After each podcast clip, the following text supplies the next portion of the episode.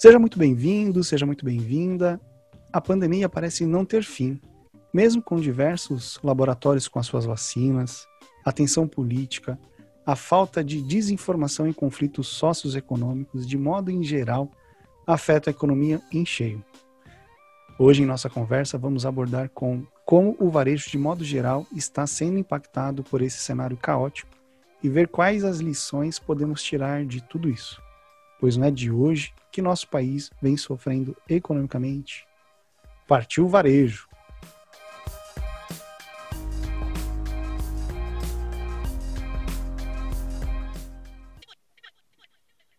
Com certeza absoluta, você ou alguém de sua família já comprou algum produto dos grandes varejistas do nosso país. Mesmo com o histórico de hiperinflação na casa dos 5 mil por cento antes da entrada do Plano Real, há exatos 28 anos, ou seja, estávamos como a atual Venezuela. Para nos ajudar a entender aí como esse cenário de pandemia e uma possível alta da inflação pode impactar a economia do país, visto que em 2017 o setor representou 63,4% do PIB, um total aí de 6,6 trilhões de reais. Essas informações são do, dados da Sociedade Brasileira de Varejo e Consumo. Hoje a gente vai falar com Juvenal Santos. Ele é formado em administração pela Universidade em Morumbi, possui MBA em finanças pela BBS, Brazilian Business School Seja bem-vindo, Juvenal. Obrigado, Rogério. Obrigado pelo convite. Espero aí que eu possa brilhantar um pouquinho o teu show. O que já é, assim, né, uma, assim, uma, uma, um desejo já um tanto quanto, né, uh, como é que se diz? Um tanto quanto ambicioso. Eu que agradeço ter você aqui no show. Você sabe o quanto eu admiro o seu trabalho, Juvenal. Juvenal, conta aí é, para quem está ouvindo, né, para entender quem, que, quem é o Juvenal. Ah, bom, Juvenal é, é, é, um camarada aí de 52 anos, né, pai do Miguel, que que joga basquete aí é, em categoria de base, o nosso querido, mas em fase sofredora São Paulo, né? É, é, cara, eu, eu, eu, eu, sou um camarada aí que, que acho que tive uma, eu tive uma carreira bastante, profissionalmente falando, uma carreira bastante, até diversificada. tive um trajeto um pouco diferente do que normalmente as pessoas é, fariam. E, enfim, camarada simples, de gosto simples, torcedor de São Paulo, né? É, gosto muito de, de, de é, da gastronomia, de um, de um, bom vinho, né? de comer bem, beber bem, de uma boa conversa, um bom filme, enfim, né? se, se, se não precisasse trabalhar, eu seria um bom vivan.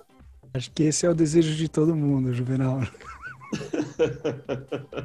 Conseguir alguém que banque as contas para você viver tranquilo. Pois é. Exatamente. Olhando o seu perfil profissional, a gente pode ver que você iniciou essa carreira em compensação e remuneração em RH, passando aí pelo extinto BCN, né? Pelo Grupo Fenícia, que entre outras empresas como Arapuã, o Grupo ET, né? Essa palavra que vou, se eu errar, você me corrige, tá? Neugebauer, acho que é isso. Sim, do chocolate, aquele chocolatezinho stick. É, que tinha um recheiozinho de morango. Sou viciado. E o Banco Fenícia. Fundou, fundou a sua consultoria empresarial, sempre voltado aí no, no segmento RH, né?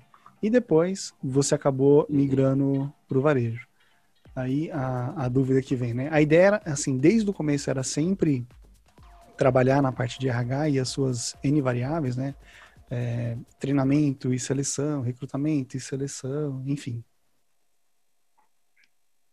É uma coisa engraçada, cara. É, é, aí a gente vai começar a entregar um pouquinho a idade, né? Na época que, que fui buscar e escolher é, que carreira eu queria seguir, que, que faculdade, né?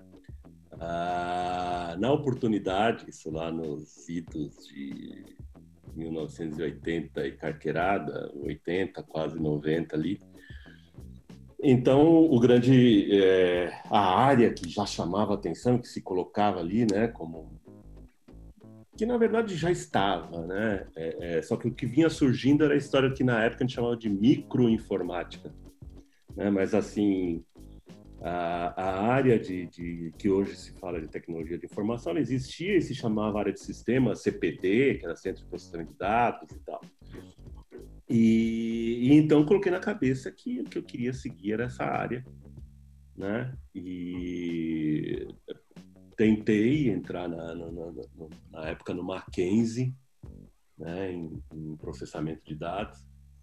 É, só que ao mesmo tempo, isso eu estava ali com 17, 18 anos, eu já estava trabalhando na área de RH há alguns meses. É, um, um, uma ex-chefe é, minha, eu trabalhei na Caixa Federal ali como naquela época existiam algumas entidades que se chamavam, que, que eram na verdade entidades que, que de certa forma propiciavam ao, ao jovem, que hoje é um, é, é seria o tal do jovem aprendiz, né? Mas ali eu estava com 14 anos, é, trabalhei na Caixa Federal como esse, esses guardinhas que na verdade eram os chamados contínuos, né? Que trabalhavam internamente e tal, entregando documento, tal, tal. Criei uma empatia bastante grande com, com, com com essa uh, ex-chefe e que me indicou pro, pro marido dela para trabalhar com ele. Ele era já um, um chefe de remuneração no Grupo Fenícia.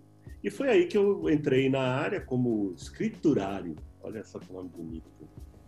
Como escriturário e gostei da área e segui.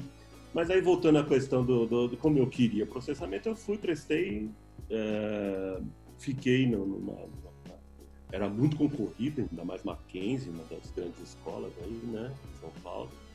Eu fiquei na fila ali de, de, de espera para poder fazer matrícula e nisso eu também tinha prestado em administração e era administração voltada a recursos humanos, que era uma modalidade que a, a universidade onde eu estudei tinha, tinha essa, tinha de bancos e finanças e tinha uma outra que era de negócios internacionais.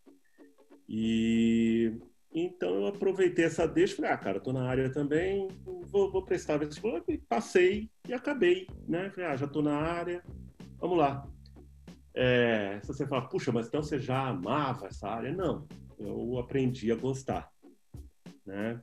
E Uh, por outro lado, como, como eu trabalhava na área de remuneração, uma área muito técnica, né, de estatística e tal. Então, de certa forma, uh, eu não fiquei longe dessa, dessa área exata, que é a área né, de, de, de tecnologia e tal. E, e, foi assim, né? Por ser isso, trabalhei no Grupo Fenícia por quatro anos, é, que me deu assim, um, um, um, foi a minha escola, né? O meu ex-gerente, ele foi meu professor, foi um camarada que depois também virou meu sócio depois, é um, é um é, é um camarada que foi o irmão que eu não tive, sou filho único, né?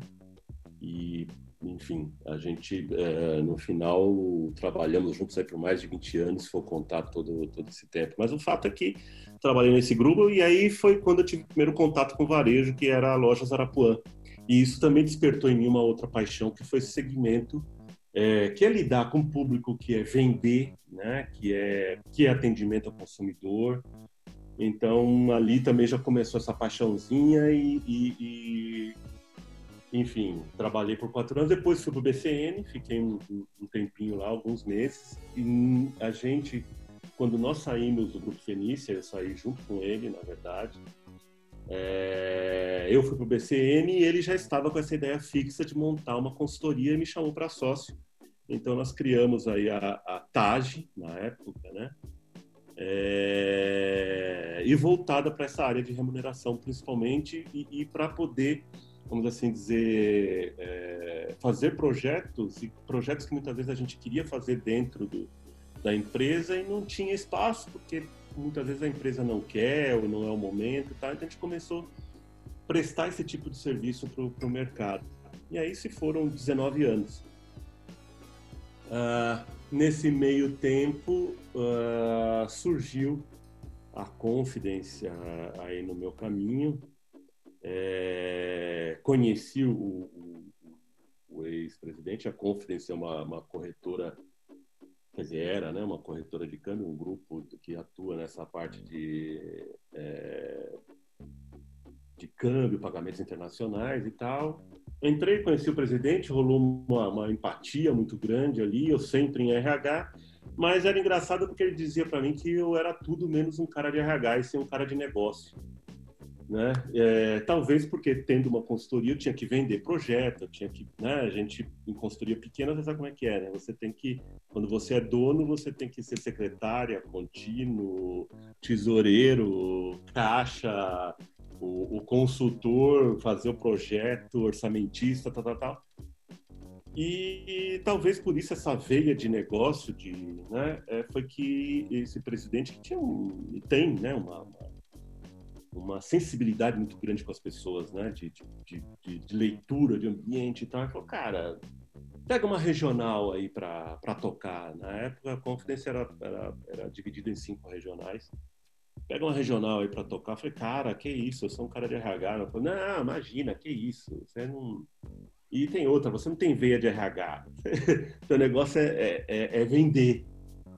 E foi aí que entrei na área, né, em 2011 e, e acompanhei todo o crescimento enorme da, da Confidence, depois virou multinacional. E foi uma história aí um, é, interessante e que, que durou até 2019 ali.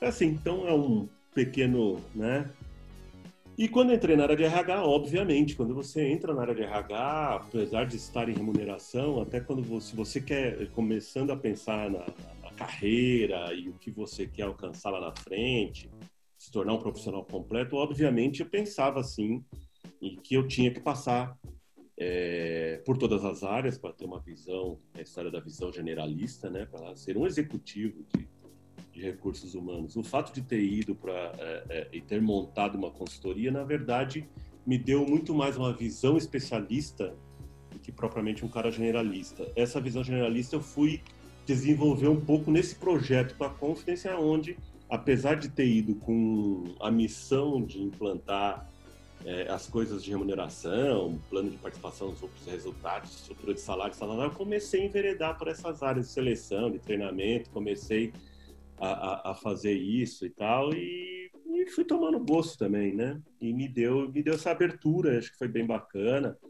Até alguns, algumas coisas, algumas, alguns projetos de coaching lá, lá dentro da própria conference com alguns executivos antes de ir para varejo. Enfim, é isso, né? É, acho até que já me adiantei um pouquinho uh, e falei aí já, né, como é que foi a minha ida para varejo. Não, mas tudo bem. Se deixar, não, mas não tem problema. É isso aqui, o espaço é teu. Você foi falando algumas coisas, aí você fala assim, ah, vai entregar a idade. Escriturário. Então quer dizer que você datilografava, né? Aí eu lembro do bate-papo que a gente fez, eu falei, pô, eu fiz datilografia em 94, eu tirei 178 toques. Aí você só virou pra mim, porra, tu é devagar, hein? Isso, isso eu gravei, foi nossa. É, é verdade. Cara, eu, eu, eu aprendi a datilografar naquelas Olivetti, esqueci o nome. Era uma Olivetti que tinha um espaçamento enorme entre, entre as teclas. Eu vivia enfiando o dedo no meio delas, ficava pé da vida. E depois eu achava ruim, aí fui trabalhar no Fenícia, que era, como todo grupo nacional, se tornou grande porque também era, né, era meio munheca. Então a gente trabalhava ali. Com... E aí eu fui trabalhar com uma Hamilton, que achava que era Hamilton cabeçona, meio testuda, assim, tinha... era alta, era pior ainda. E, e depois cheguei, né? Aí fiz datilografia, cheguei a usar aquela uma IBM azul, que eu dava 200 toques em 40 segundos. É, então, 178. eu tô atrás, tá? Um dia eu chego lá mas a gente não perde essas skills, né? Aí você foi tudo que você foi falando, é. eu fui revivendo algumas coisas. Pô, meu primeiro carnê para comprar um aparelho de som foi na Arapuã. Arapuã, ligador em você. é, marcou muito a vida uhum. da gente, né? Eu tive um grande amigo que trabalhou no BSN. Né? Eu tenho até um pin aqui do, do antigo BSN, acho que ele foi comprado pelo Bradesco, salvo engano, né? Foi, foi comprado pelo Bradesco. É. Isso porque o fundador tinha lá os filhos, tinha os herdeiros e tal, mas enfim, foi um momento que começou a ter uma, uma certa centralização nesse mercado bancário aí nos idos dos anos no final de 90, começo de 2000, né? E naquele momento já começaram umas primeiras compras ali. É, grandes bancos, né? Você teve o Nacional, você teve Bomerindos. Econômico, Bomerindo, Bonfiglioli. Banco Bonfiglioli, olha isso. Banco Itamaraty. Estamos entregando idade, Juvenal. Fica tranquilo é... que eu estou logo atrás. Eu já estou falando. Não é só no dizendo, não é, não é atrás só na datilografia, mas na idade. Bom, aí você já comentou a parte do, do varejo, né? Você foi para a Confidence, como você colocou, né? Era a maior corretora de câmbio. Não tô sendo, não tem jabá aqui, sendo pago, uhum. mas é a maior corretora de câmbio aí do Brasil, né? Então, é, acho que foi um, um, belo de um trabalho que você colocou, né? Eram cinco, cinco regiões, né? E para você assumir, virando diretor, imagina aí a dor de cabeça de padronizar a abriação, é, criação e abertura de lojas. Tem, eu, eu, assim, eu não imagino o trabalho que isso deve ter dado. É, foi, foi uma coisa muito legal, assim, é, eu iniciei toda essa relação com a Conference, na verdade, foi ali em 2000 e é, sete, mais ou menos. Eu fui para como consultor, me né, contratou como consultor. A empresa, na oportunidade, tinha. Tinha, acho que. ao redor de 100 funcionários e tinha 17 lojas. É... E aí eu acompanhei tudo isso. Um camarada com uma visão espetacular, empreendedor e, e visionário e, e, é, enfim, camarada que, que o mote dele era não sabendo que era impossível, foi lá e fez, né? Então, era, era uma diversão trabalhar com ele, né? Uh, e acompanhei tudo isso até o momento em que eu saí da empresa, que aí já tinha até um banco, né? o primeiro banco de câmbio também, e mais de 120 lojas pelo Brasil. Então, o crescimento já tinha virado multinacional, né? fazendo parte de um grupo aí que tinha milhares de lojas pelo mundo. Então foi, foi uma experiência é, muito interessante, muito interessante. E fui tocar uma área da qual, como eu disse, é uma das minhas paixões também, né? É, essa coisa de da venda, vender uma arte, né? Vender uma arte, muita gente e, e, isso eu acho que tem mudado bastante também, porque é, muitas vezes as pessoas falavam assim, ah, vou fazer faculdade, não tenho, não tenho profissão, não sei o que fazer, então vou ser vendedor, que aí eu pago faculdade e depois eu vou ver o que eu vou fazer. E, e, hoje eu vejo com bastante felicidade que isso mudou bastante, né? Vender realmente não é para qualquer um. Você tem, é, não é uma questão de dom, também não é isso, mas você tem que ter talento e você, se você tiver aptidão e gostar, e acho que talvez a única habilidade que eu diria que é pré-requisito básico é gostar de gente. Se você não gosta, cara, vai fazer outra coisa. Né? Porque vender é isso. Né? Vender é você conhecer a necessidade do cliente, é você entender né, que momento que ele está passando, como é que você consegue, como é que você cria necessidade. E aí não é só a questão do marketing, né? mas ali é, é usar é, talvez as ferramentas que o marketing te dá para poder, naquele momento que é a hora da verdade, com o teu cliente ali na tua frente, numa loja, tal, apesar disso cada vez mais está é, tá mudando, inclusive com a pandemia, e você citou isso no início, a pandemia, é, eu entendo que, que gerou, ou iniciou, provocou mudanças que, que provocou e provoca, e está provocando e vai provocar ainda mais é, mudanças no varejo e a própria tecnologia.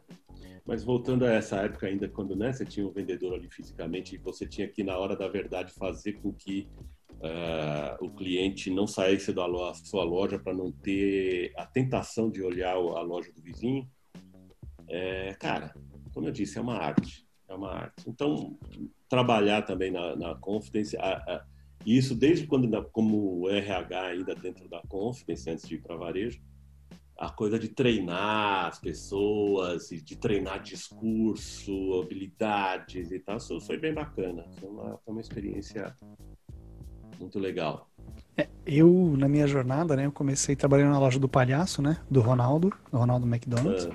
É, cara, eu, eu assim, primeiro trabalho, meu primeiro emprego, né, aquela famosa frasezinha da propaganda, vou ver se eu coloco também depois da edição. É, mas ali, assim, é o que você fala, né, então eu comecei na cozinha ali, mas para passar pro caixa, porra, que vergonha. Né? Isso 16 anos, né? Vamos colocar assim, é. molecão. E agora com 30 e poucos, beirando os 40, é, tentando vender coisas também na rua, né? Acessório de celular. Tava desempregado. Porra, cara, como é difícil você. É, eu não vou falar que é skill, né? Mas é o que você falou. Tem que gostar, tem que saber negociar, tem que saber abrir porta. Acho que um, um dos trabalhos, o pessoal reclama muito do comercial, né? Pô, o call center te liga para tentar vender. Cara, que você não sabe o trabalho que é para conquistar um cliente. Acho que você tá uhum. lá, tem, tem, uma, tem uma regrinha que os caras colocam, não sei exatamente a proporção, mas é tipo, para cada 10 você fecha um, né? Tipo, isso quando fecha, né? Então é tipo 10% do que você está investindo. Então o que você falou, o marketing faz lá todo o trabalho, não adianta é, você fazer um puto trabalho de expansão, que é o que você comentou aqui, chega na loja lá, o, o rapaz que vai atender fala, Ô, boa tarde, Su, tudo bem? É, tipo, já impacta, né? Então tem uma formalização, uma, uma técnica de abordagem correta. Então, treinamento ali para garantir que a operação, né, o, o boca a boca para trazer outros clientes também acho que é, é, algo que fomenta bastante. Acho que isso dá para perceber, né, que você vê o, o, padrão que foi construído, né? É, e, e, e, assim, é, tem algumas coisas e, e talvez as pessoas não percebam isso no seu dia a dia, mas a gente tem é, momentos da verdade como, como não só quando você trabalha, mas como consumidor a cada momento. E você vai estar sempre é, avaliando que tipo de serviço que você recebeu, independente de, de segmento. E e a gente às vezes fala assim: ah, eu, eu, sou, por exemplo, uma loja de brinquedo, então meu concorrente é a loja de brinquedo. Não, seu concorrente é a loja da Vivo, ou da loja de celular, vai. loja de telefonia, para a gente não fazer jabá. É, por quê? Porque hoje, cara, mais do que as crianças terem é, brinquedos, ou mesmo que sejam né, um, um videogame, hoje ela prefere ter um smartphone. Então, se você vai numa loja de brinquedo especializada, uma dessas aí que nós temos nos shoppings aí, e você não é bem atendido, você chega numa loja de telefonia e, e pelo contrário, você é muito bem atendido, na hora você não vai fazer essa relação de, ah, tô comparando um competidor com esse competidor. Não, você fala, cara, eu fui muito bem atendido na, na, na, coisa que acabei comprando um smartphone pro meu filho do que ter comprado, sei lá, um videogame na loja tal. Videogame portátil, né? né? Porque é isso que vai ficar. E, e quando a gente fala da pandemia, talvez só dando aí uma pincelada muito rápida em tudo isso que aconteceu, esse ano de 2020, o ano que não aconteceu, né? É, para esquecer, né? Para esquecer. É, mas assim, é, na verdade eu tenho percebido ainda ainda não, né? Mas tem percebido no mundo uma mudança muito grande no varejo de uma forma geral. Você vê grandes marcas que estão deixando shoppings por, por questão de custo indo para a rua. É, ao mesmo tempo, eu vou falar de Brasil, até porque é, se você comparar, por exemplo, na China, hoje a China, acho que foi essa semana, ela a proporção entre e-commerce e vendas físicas já foi ultrapassada. Hoje na China se vende muito mais por e-commerce do que nas lojas. É, talvez seja um fenômeno que demore um pouquinho ainda para acontecer nos, nos, outros países, mas é, é, algo meio que inevitável.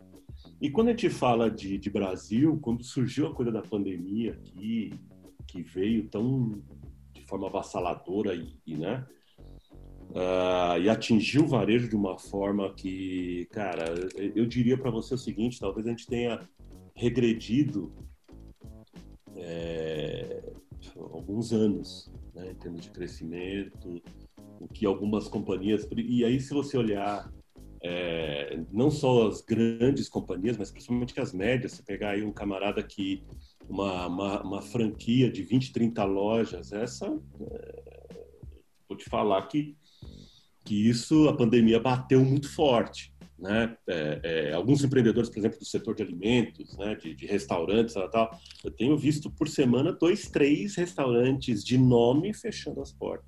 Mas voltando à questão da, da pandemia e esse, e esse é, impacto no varejo, aqui no Brasil as empresas que não tinham uma presença forte em e-commerce, não estavam presentes nos canais digitais, teve que fazer isso de forma é, é, rápida e, e aí, como sempre no Brasil, muitas vezes atabalhoada. Né? É, e aí buscar aquilo que já se vinha falando há algum tempo, que é a multicanalidade, de você ser atendido é, muito bem, seja no canal digital, em todos os canais, é, seja WhatsApp, telefone, é, no app, no site, fisicamente, tal, tal, tal, tá da mesma forma. Uh, esse é um baita desafio para as empresas, cara, porque quer queira, quer não, por mais que você tenha ainda a questão digital, ainda acho que no Brasil, até pela própria natureza do brasileiro, ele gosta da conversa, ele gosta de contar piada, ele gosta de, ele gosta desse contato, né? É... Ainda vai ficar esse, esse desafio de ter mão de obra é, muito bem treinada, especializada, preparada para isso, para vender, pra...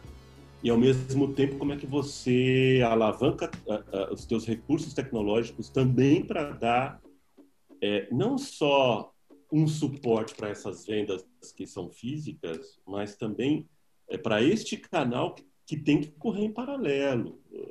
Não tem outro jeito. Agora, existem alguns setores que isso não vai acontecer. Então, eu pego muito, ah, vamos falar de restaurante, né? E aí vamos falar de atendimento. Cara, é, quando eu falo das questões das horas da verdade, né? Tem restaurante que você entra, já vem um camarada na porta te atender e abre a porta para você. Ele, ele, ele também te leva até a porta e abre a porta para você, né? E fala muito obrigado e tal, até a próxima.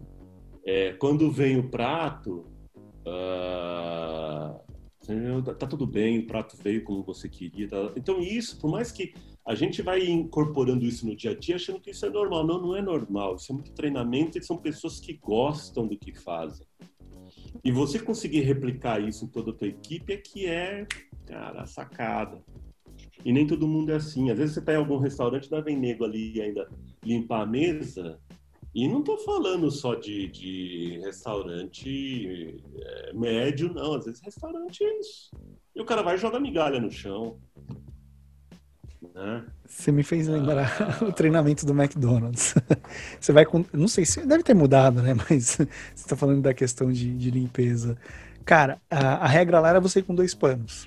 Você fazia movimento em forma de oito. Você fazia assim, com um paninho bonitinho depois colocava um outro e jogava a sujeira num paninho, para você não sujar o chão. Senão você vai ter que ter trabalho. Exato. E aí você tem, além do risco de você fazer um movimento um pouco mais brusco, você acaba é, sem, sem querer jogando na mesa do lado, que tem um cliente ali que tá, tá consumindo. Então você pode incomodar. Uhum.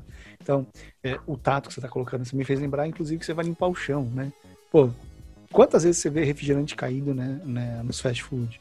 Cara, é, a pessoa falava assim, né, do treinamento. Eu lembro do, do Silveira, grande Silveira que se aposentou, e ele falava assim: você tem que chegar, derrubou, você fala assim: posso limpar aqui? Você não se incomoda?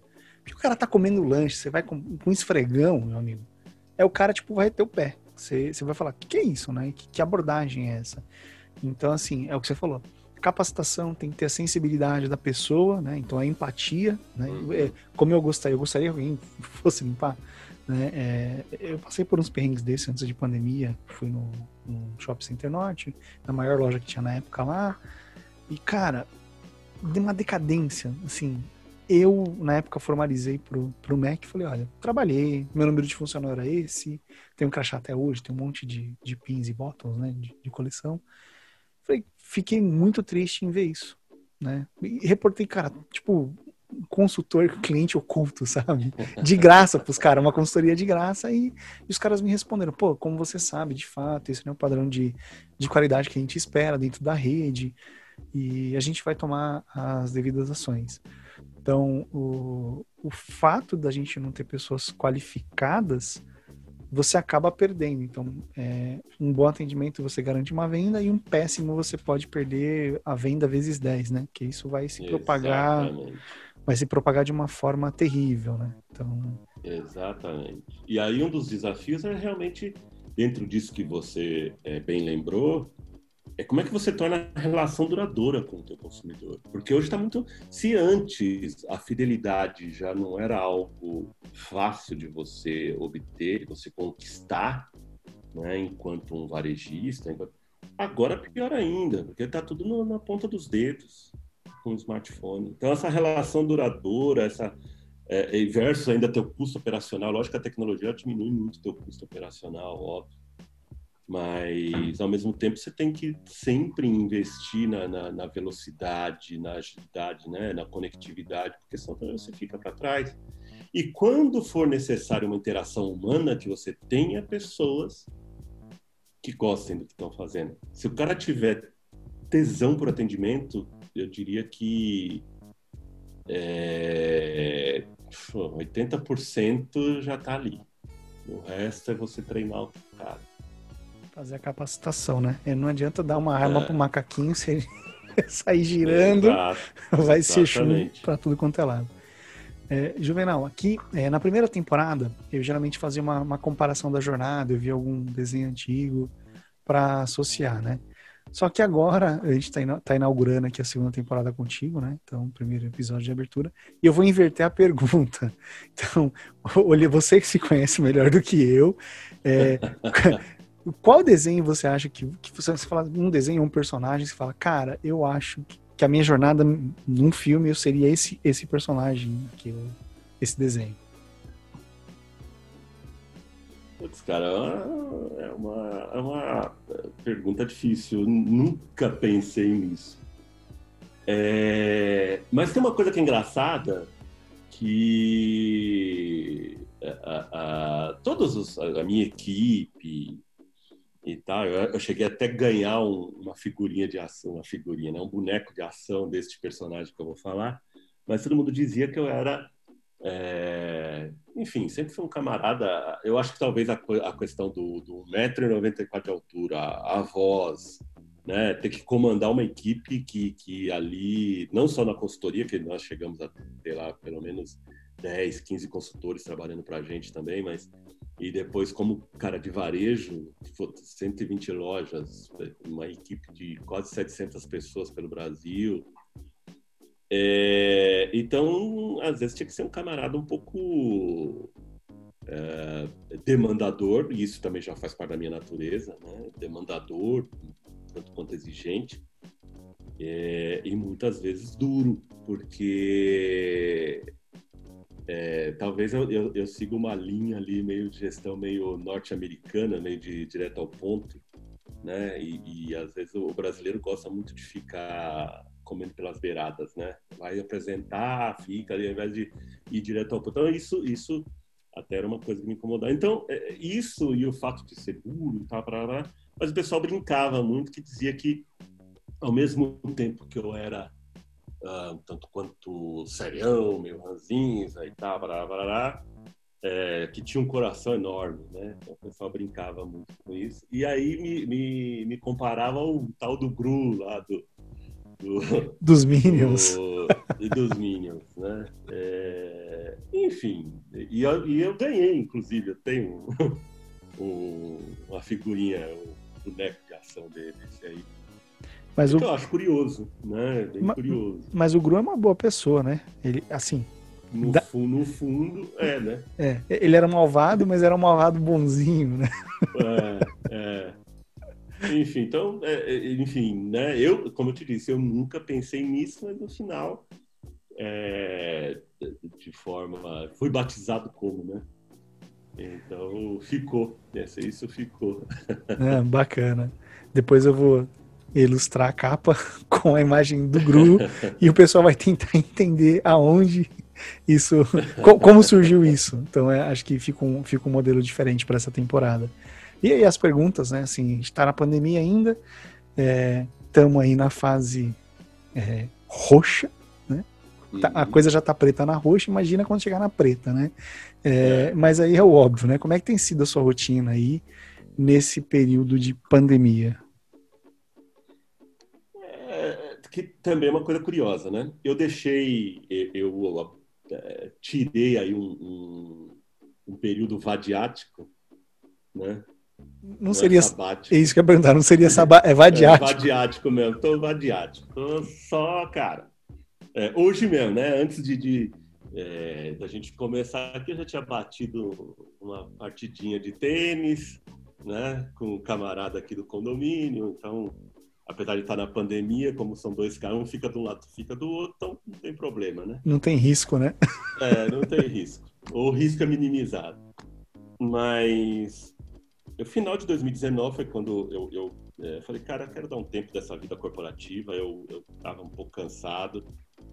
E aí eu falei, cara, vou tirar o ano de 2020 para esse período vadiático. Aí meus planos era ter viajado, já tava quase que tudo é, já planejado. Na verdade, o roteiro já estava planejado, era só ainda bem que eu não comprei, né? Tava ali já para comprar passagem e tal para para ir para o México. E eu queria ficar é, 15, 20 dias lá é, conhecendo, né? E, e para mim, a coisa da viagem, eu tive a oportunidade de ir para alguns outros lugares também. É, é, uma coisa de conhecer a cultura, né? De você, enfim, né? Eu acho que te abre os horizontes, né? Uma coisa muito bacana.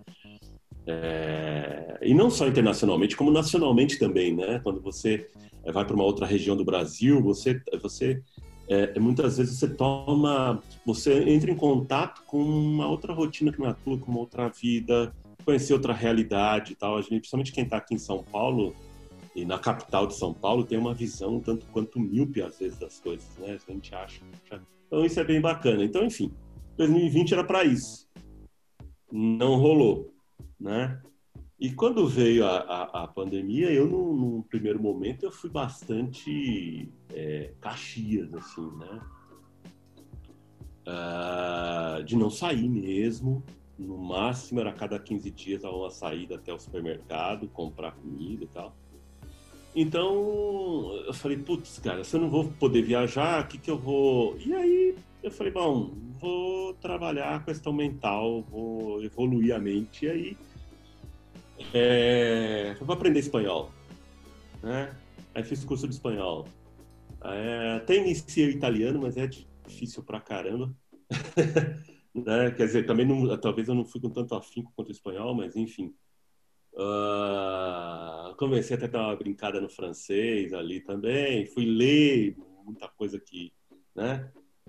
É, queria ter lido antes e não, não tinha tempo. Aí comecei a ler e aí uma coisa que acho que foi muito bacana e que, de certa forma, manteve a, a, a minha cabeça, eu acho que quem também fez uh, ajudou muito a manter a nossa serenidade, a nossa estabilidade, foi eu comecei a meditar, fazer meditação transcendental.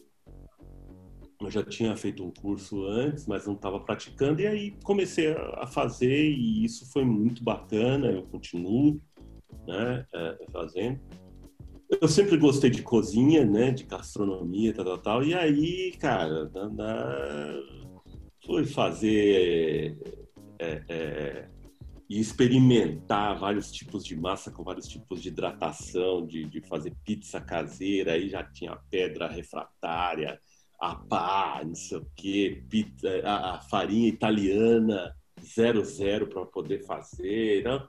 E aí comecei a, é, é, a adentrar nisso, a, a, a, obviamente tomar vinho, né? claro, porque uma boa comida. E assim, eu já mandava bem, né, com toda a modéstia, mas é, acho que foi assim, uma coisa também que. E aí fui fazer queijo, né, aprender a fazer queijo, queijo mussarela, mussarela fresca, né? É, até para ir nas pizzas, né? E enfim, Aí também é, adentrei na coisa de, de desenho, curso de, de, de, desenho.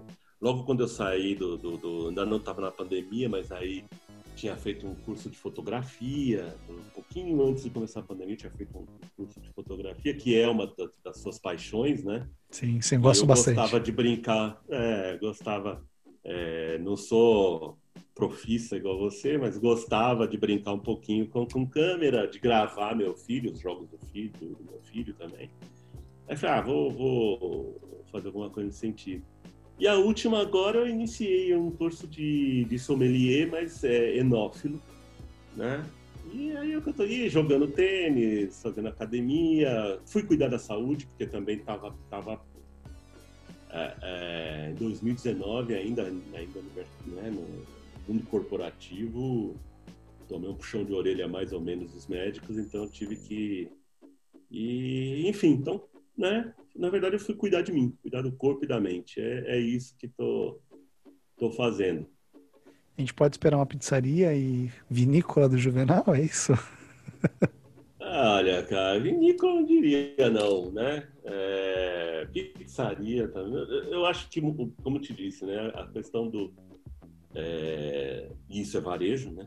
Entrar no, no ramo de alimentação é, é varejo, você atender, é uma coisa que eu gosto, adoro mas é um, é um segmento complicado, né? Você de muito risco, mão de obra extremamente complicada, né? Então, não sei. Eu gosto muito, mas não, não, não... por enquanto eu estou no vadiático ainda, não estou não tô esquentando a cabeça com isso não. É mas mais... eu tenho a minha consultoria, a minha segunda consultoria está aberta também, né? Então, enfim. Você acha que o segmento de alimentação é mais ou menos regulado que o financeiro? Olha, é... eu não sei se dá para colocar uma base de comparação, mas ele é muito regulado. Se, né? se, assim, se a Anvisa bater na porta, fecha, né? Opa, né? Não é fácil, não, cara. Não... Tem uma série de, de, de coisas para seguir, né? Não tem piada Anvisa, né? não, não tem. Não tem. Aí você já toma um BOzão, dependendo do tamanho do estrago, até ter que fechar, porque, né? É complicado. Mas, enfim. É... Só fiz a pergunta para provocar mesmo, porque eu sei que não, não tem duas unidades de medida, né? Obviamente, uma intoxicação alimentar complica a tua vida demais. Uhum. Uma operação errada, você conversa com o Banco Central e ajusta, né? Exato. Exato. Juvenal, qual que foi o seu maior desafio na vida que você fala, cara, aconteceu alguma coisa que eu decidi mudar. Você tá aqui você colocou mais ou menos isso, né? Você fala, pô, saúde, tô cuidando. Você tá experimentando é. coisas novas para cuidar, mas é, não olhando, né? Talvez seja agora esse momento, mas eu não sei se você teve algo que você fala, cara, preciso mudar. Ah, eu acho que foi esse mesmo. Na verdade, eu estava com alguns índices, né, é, bem complicados, né, de, de tava é, diabético, estava é, pesando 126 quilos, né? Hoje eu estou com 106. Ah, Parabéns, hein, pela dedicação. É, eu estou pesando a mesma coisa e não saio disso. eu preciso é, emagrecer então, 10. Né? E, e assim, tava muito, o negócio estava muito complicado. Então eu precisava é, óbvio que aí fui procurar uma, uma, uma, coisa que eu nunca tinha procurado, que era uma endócrina, né? fui, né? fui procurar ajuda especializada. Mas teve muito essa questão mesmo de. Até o, o pessoal brincava, o pessoal de, de, de eu, eu, fui fazer academia, aí fui fazer aquela Tech Fit lá, que é aquela de estar tomando choque, para dar um barato, né? É, e aí o, os instrutores lá, inclusive, brincaram, falaram, cara, você foi o único foi um dos poucos que emagreceu na pandemia, né?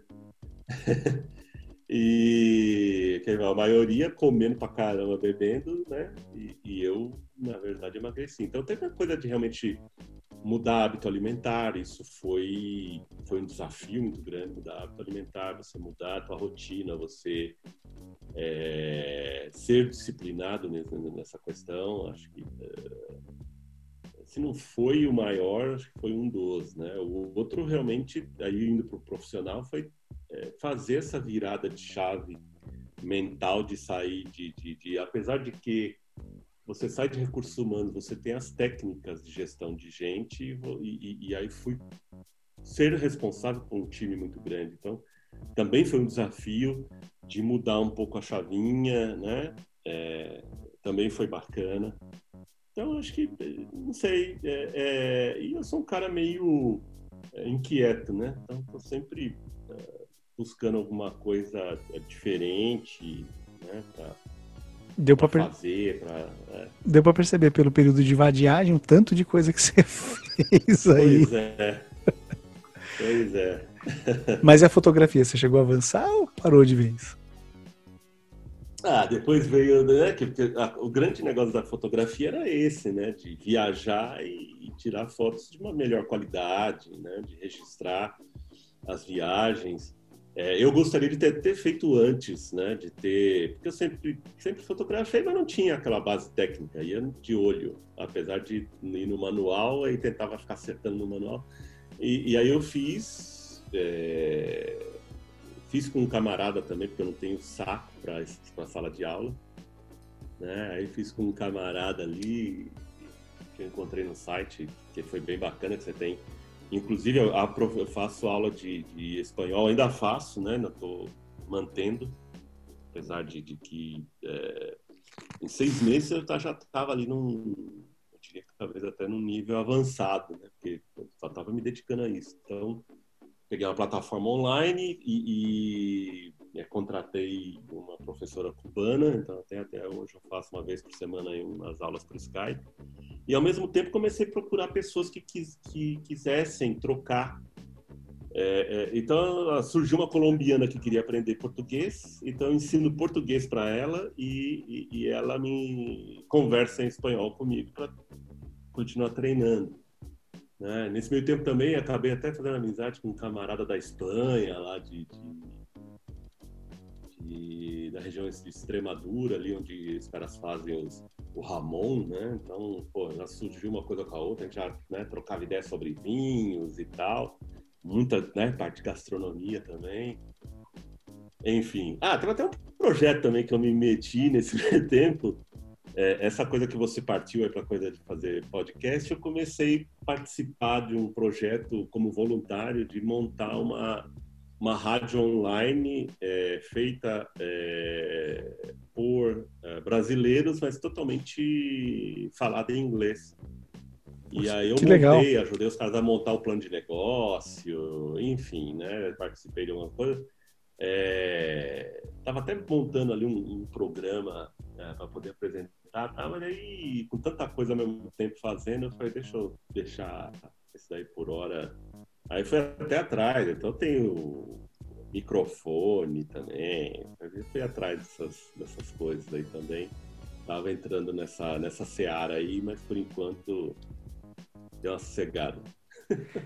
Eu comecei o projeto aqui do podcast justamente é, para cuidar da saúde mental, né?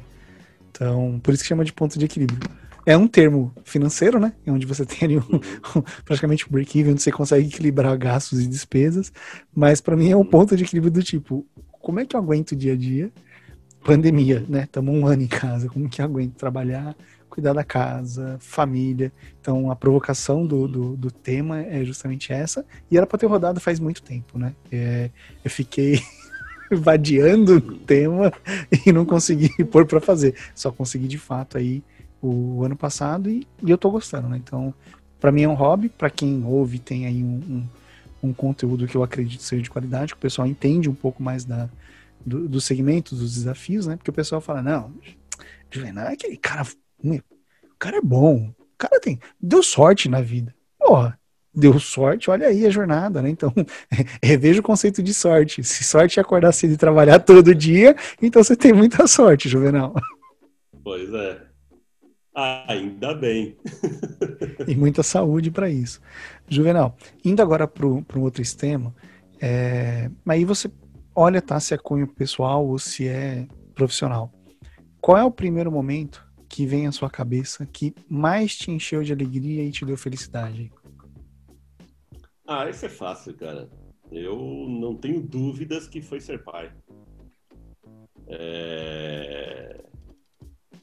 Casar não digo não, mas ser pai, bicho, é, é algo. Ah, não sei, é, é indescritível. É indescritível. Né? É, você realmente ali. Ah, realmente você, você saber que você né, foi um dos corresponsáveis em gerar uma nova vida, né? e acompanhar isso tudo, toda a evolução. E aí, aí você começa a perceber do porquê que as coisas são e a nossa vida, né, pelo menos a nossa passagem aqui, porque ela é finita, né? Porque você olha para o camarada, que nem eu olho para o... Cara, é a minha continuidade, a história continua, né? Então, nós não somos Highlanders, né? A gente, e, e, só que a gente é, continua através deles, cara. E, e realmente, eu, eu, eu assisti o Nascimento, tava. Porra, é. Não, não tem palavras. É indescritível. Esse, esse realmente é, é. É esse sem sombra de dúvida. A gente conversou com, com alguns outros entrevistados na, na última temporada. E acho que dos oito episódios da primeira, é, salvo engano, aí cinco falaram a mesma coisa. E eu tenho que concordar, né? É, se, se, você é solteiro, você fala, não, eu quero. Quando eu comprei meu carro, quando eu comprei meu Porsche, minha bebê, né? tem outros valores. Agora, quando você é pai, uhum. pouco importa o primeiro carro, pouco. Uhum. Você, você, vai falar, né? Então, é, de fato, não tem, né? Eu sou pai de duas meninas, então. É! Duas vezes babão. É, Duas vezes babão. Exato, exato, exato. Juvenal, é, você tem aí, dado todas as suas experimentações no seu período vadiático, é, você tem algum projeto pessoal que você está. É, tirando a consultoria, obviamente, né? Que é o, é o, que você já tem, mas tem algum projeto pessoal que você está é, tocando? Aqui é, o seu, aqui é o seu espaço. Ah, assim, eu ainda continuo nessa, né, nessa vadiagem. Então, é, por exemplo, a coisa do, do, do, do, não é a pretensão de ser sommelier, né, de, de servir e tal, apesar de que eu acho que me daria bem, né? É, eu gosto dessa dessa coisa do, como eu falei, do atendimento, de principalmente, né, de, de, de ter um de prestar um ótimo, um excelente atendimento e, e, principalmente ver que o teu cliente saiu não, não só satisfeito, mas, cara, encantado. Isso não tem preço, sabe? E eu acho que, é, até porque, né, como gosto de comer bem, né, obviamente também beber bem, é, eu acho que até dentro do varejo esse seja o ramo que mais é, expressa isso, né? Que é a, a e, e, a coisa da comida e como eu cozinho também, né? É, é, o cozinhar ele é um é um ato de amor também, né? Então, assim, você cozinhar para quem você gosta, seja para amigos, família, tal. É, meu, é, é e sempre foi uma coisa que eu gostei de ali e abrir uma garrafa de vinho enquanto eu tô cozinhando, tô ali ouvindo uma boa música e tal. Enfim, eu não sei se isso vai virar um projeto, né? Então por isso que eu estou fazendo não o, o módulo de, de atendente de serviço, mas sim o módulo de enófilo, é, por gostar, por, então eu quero aprofundar o conhecimento é, sobre vinhos, na verdade, né? Ter ali um, uma base é, bacana para você quando você é, está degustando, para quando estiver degustando, ter base para parear com, com, com prato. Então, assim, não sei o que, que isso vai virar. É, como eu te falei da, da, da coisa ter experimentado aí até a coisa do, do da, dessa rádio online, de ter lançado, foi lançado em agosto do ano passado, ela está no ar aí. Chama English Brazil Station. Depois a gente coloca e... na descrição para o pessoal poder é... acessar também e ver o projeto aí. É, então foi, foi, uma coisa bacana, né? Estou um pouquinho afastado agora, mas foi uma coisa bem bacana também. E, e, que me deu a oportunidade de entender também como é que funciona esse treco todo, em termos de tecnologia, é, que tipo de, de ferramentas você precisa ter para poder fazer, seja uma transmissão ao vivo tal. Então, também não sei, né? Eu, eu já cheguei a pensar nessa coisa do, do podcast, também acho que é uma coisa bacana para falar de algumas, algumas coisas e tal. Mas, enfim, né, é, é, também não é algo, né? Uh, e do lado profissional, obviamente, eu acho que depois de toda essa essa trajetória aí de RH com varejo, uma coisa tá ligada à outra, eu penso que é, é, os nossos varejistas aqui ainda precisa, principalmente os médios e pequenos, precisa de de, de ajuda e ajuda especializada de alguém que sério, que vá lá, que dê uma um, um, toque, né? Uma, uma, uma ajuda, seja é, não só do ponto de vista de, de, qualificar as pessoas e tal, mas como gerir seu negócio. Tal. Então é algo que eu tenho ali, talvez é, retornando aí e reativando a, a consultoria eu, eu, eu vá, eu enverede por, por essa área aí. Uh, cara, por hora é isso. Fora isso é melhorar meu tênis, parar de tomar tanto pau, né? Começar a ganhar um pouco. não tá, não tá valendo dinheiro, tá valendo, né? Exato, né? Mas é, enfim, e, e, aí o projeto, né, projeto pessoal, seguramente tão logo a gente possa é, de novo enriquecer aí a bagagem cultural, né, é, voltando a viajar, uma outra paixão aí, ter essa esse contato, se for internacional, ter esse contato com, com outras culturas, com outras histórias, eu tive a oportunidade de fazer uma é, ali na Turquia em 2019. Porra, é, é, talvez tenha sido a melhor que eu tenha feito na minha vida. É, um lugar de muita história, de muita e, de, de, e das amizades, né? É, comi muito bem, tomei vinho turco, que quem pensa que não tem, mas tem. Aliás, lá é a terra, talvez até seja a origem né, de toda essa coisa, porque se for olhar né, toda a história, inclusive bíblica e tal, tal, tal, tal, tal, tal e de, de, né, de mil, milhares e milhares de anos e tal, começa muito dali, né? Então, é de lá que o pessoal começa aquelas ânforas e fazer os vinhos pisoteando e tal, deixar... Damasco, entre outras especiarias, é, né? Exato. Então, é tudo isso. Então, é, é, é, talvez até o projeto número um seja esse, é voltar a, a viajar e quem sabe se disso também surge alguma outra. Não sei. É, tá tudo muito aberto ainda para mim. Tá Só por é. curiosidade, você falou México porque você queria conhecer uma plantação de agave e todo o processo de criação de uma boa e velha tequila, é isso? Olha, também né? Mas queria é, é, sair, é, conhecer a verdadeira culinária mexicana, ao invés de ter essa coisa Tex-Mex que a gente tem aqui, né? É difícil você encontrar um.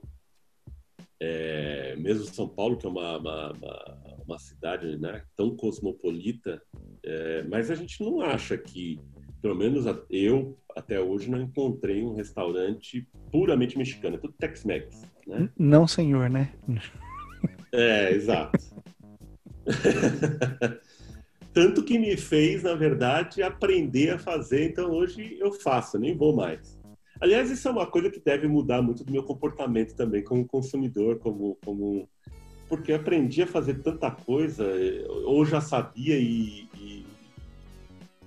e, melhorei, que hoje, por exemplo, pizza, já não, nem ligo mais pro, pro delivery, eu mesmo faço, me preparo para, né? É prazeroso, ah, é prazeroso você. É o que você falou, você abre sim. a bebida, vai preparando a massa, vai abrindo, preparar o próprio molho de tomate e assim por diante. Eu só não tenho essa estrutura vai, que você e, tem. É, e vai, na verdade, também, cara, acho que. E aí, talvez até a coisa da meditação também tenha um pouco a ver com isso, porque eu sempre fui um cara muito não vou dizer imediatista, mas de querer as coisas muito rápido, né? Até porque a coisa do varejo traz isso, né? Cara, rendimento e resultado e tal. É, ser um executivo dessa área, então isso, isso é a meditação acho que me fez desacelerar um pouco e a coisa de me dedicar também a, a, a, essa coisa do. Cara, ah, aliás, uma outra coisa que eu comecei a fazer, até limoncello. Você já tomou limoncello? Não. É um licor italiano que é feito de limão siciliano. Eu aprendi a fazer o treco. Então, e, e é um processo que leva 70 dias. Curtindo ali e tal. É, eu faço pão italiano, por exemplo. Pão italiano você leva 14, 16 horas de fermentação. Então, tudo é, é um exercício de paciência. É, fazer uma boa pizza, você vai levar também pelo menos umas, umas 20, pelo menos 16 horas, vai. Ou uma que seja razoável, pelo menos 8 horas. Entre você preparar a massa, ela tá pronta para você abrir tal, parará, parará. É, então, isso me ensinou é, é, é, é e aí voltando para essa questão né, da pandemia e, e, então a estabilidade, a serenidade, acalmar os ânimos, acal, né, aplacar a ansiedade, eu acho que isso me ajudou muito. Tá na, então, você está na contramão do que você estava no corporativo, então né, tá, exatamente. Tá, tá, bem evidente isso. Bom, então e esse... a coisa do viajar é justamente isso, é você também viajar e conhecer sem pressa. Né? Isso, é. isso já me remete a um quadro que a gente vai manter. Tem dois novos quadros, mas a gente vai rodar só mais um novo aqui contigo. E isso já me remete ao. Eu falo demais. Não, cara, tá muito bom o papo. Tá muito bom o papo. É, pô, se eu soubesse, eu tinha aberto uma garrafa aqui, pô, né? Não, tá muito bom. Pô, poderia ter aberto. Acho que, né? acho que a gente vai ter mais assuntos. Acho que pode gravar no futuro um outro, sem, sem pegar um tema. Ah, no próximo tem que ter um bom rótulo aqui. Você daí, eu de cá, e a gente saboreando um rótulo e falando, velho. Sempre. Vamos falar. aí azeita a conversa. Sem dúvida. é, você já deu muitas, é, muitas pistas aí da sua válvula de escape, né? Que é você tá fazendo. Né, meditação, tá indo na contramão né, do processo acelerado. Mas a pergunta sempre vai ser a mesma. Então, o que, que você está fazendo para extravasar, relaxar? Ou que você faz em cara? Preciso ter um momento meu para tentar desacelerar. Você já está nesse processo, né? Então, vamos. Acho que não sei se vai dizer algo novo, mas vamos lá. Ah, cara, ah, muita coisa. E adoro música, né? Adoro música, adoro. Então, e de ouvir de tudo, menos pisadinha e, e funk brasileiro, que o funk para mim é o funk, né? James Brown, tal, tal, tal. Funkadelic Parliament, né? é, África Bambata, essas coisas, né? Então, eu adoro música e adoro conhecer coisas novas. Então, também nessa pandemia é uma coisa que eu tenho me dedicado bastante. Então, mas não toco nada, né? E nem com, esse, com essa voz também, também não canto. Talvez um bolero. e aí a gente vai estrear um quadro novo. Então, o nome do quadro aí é que rolem os dados, né? Então, só para explicar para quem está ouvindo, eu tenho três kits aqui, né? Então, tem três temas: viagem, ação em geral. Cada kitzinho tem nove dados. Qual que você escolhe? Aí você vai ter que criar uma história, tá? Eu vou sortear aqui, vou te mostrar na câmera. Depois eu tento colocar pro, para o pessoal acessar isso no post para ver como é que, o que, que veio e a sua criatividade. Qual tema você escolhe? Viagem, ação ou geral? Criativo já não sei se vai, mas vamos lá. vamos na viagem, vamos ver o que, que, que, que rola. Vamos lá. Então, vamos ver o que, que vai sair aqui. Vou pegar, tirar aqui o papelzinho. Vamos colocar no pote e jogar de volta na caixa. Vamos ver o que, que vai sair aqui, senhor Juvenal. Vamos lá, organizando. A gente vai ter que entender o que é cada coisa aqui. Vamos lá. Saiu, vou projetar aqui na câmera para você e vou falando. Saiu uma nuvem, uma chibata, é, óculos, acho que é velocidade ali, nota musical, uma carinha brava, um polvo, e tem dois que eu não consegui entender aqui, deixa eu ver o que, que é. Acho que é ondas e acho que aqui é um carinha de toca.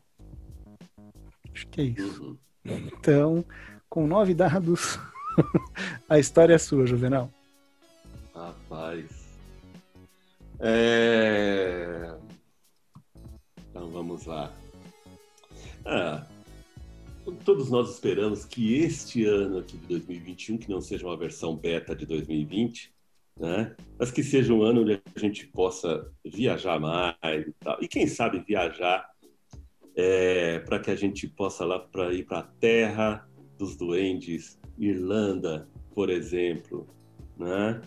para que a gente possa de repente aprisionar um duende que esteja no fim do arco-íris, né? para pegar o pote de ouro, é, ouvindo um, quem sabe um, uma música celta, né? Uh, que tem ali no óculos Uh, e, obviamente, isso acontecerá durante o dia, então teremos que estar com um óculos aviador para que o, o sol não atrapalhe nossa visão.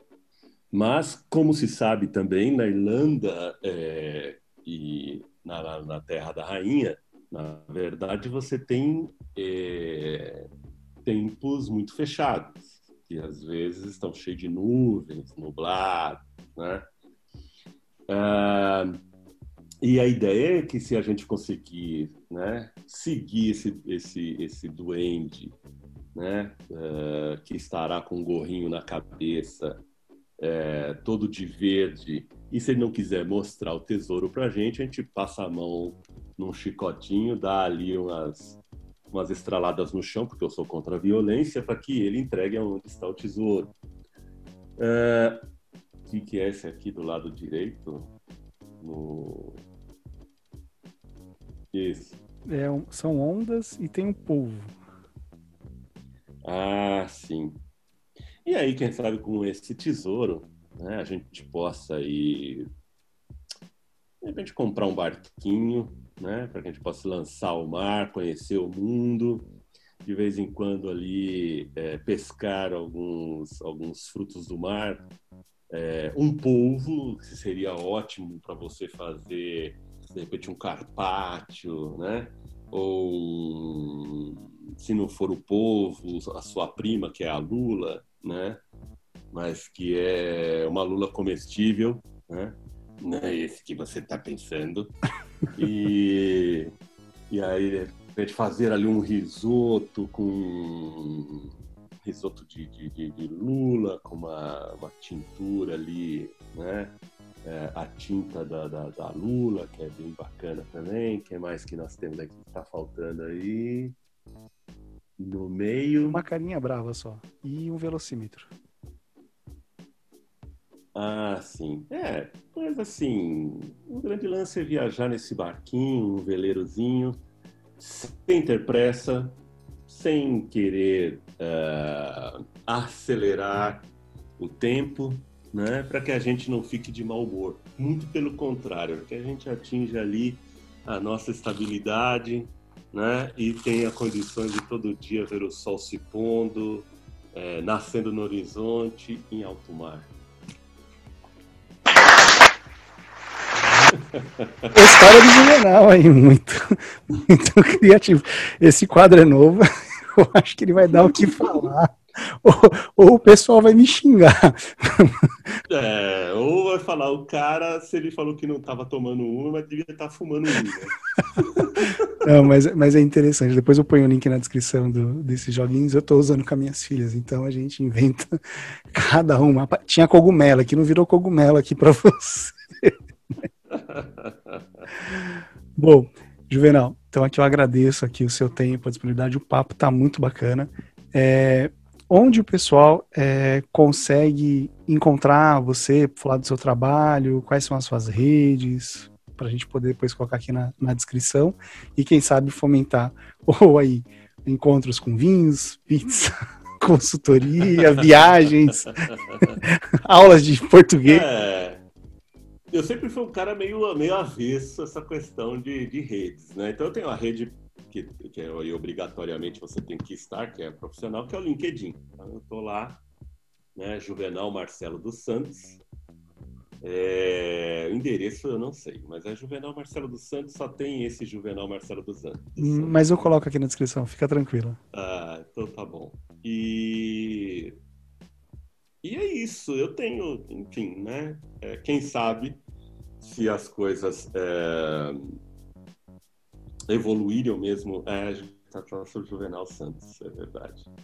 É, se as coisas evoluírem, quem sabe de repente até é, monte algum algum site para falar um pouquinho de assuntos aleatórios, né? Dentre todas essas coisas que a gente falou, de tanta coisa que que que está acontecendo para mim, né?